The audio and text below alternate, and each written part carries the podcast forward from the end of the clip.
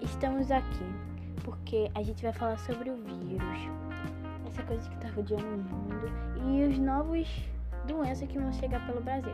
Estamos aqui com a dona Rebeca e ela, ela tá no meu lado e ela vai falar sobre o vírus que vai chegar.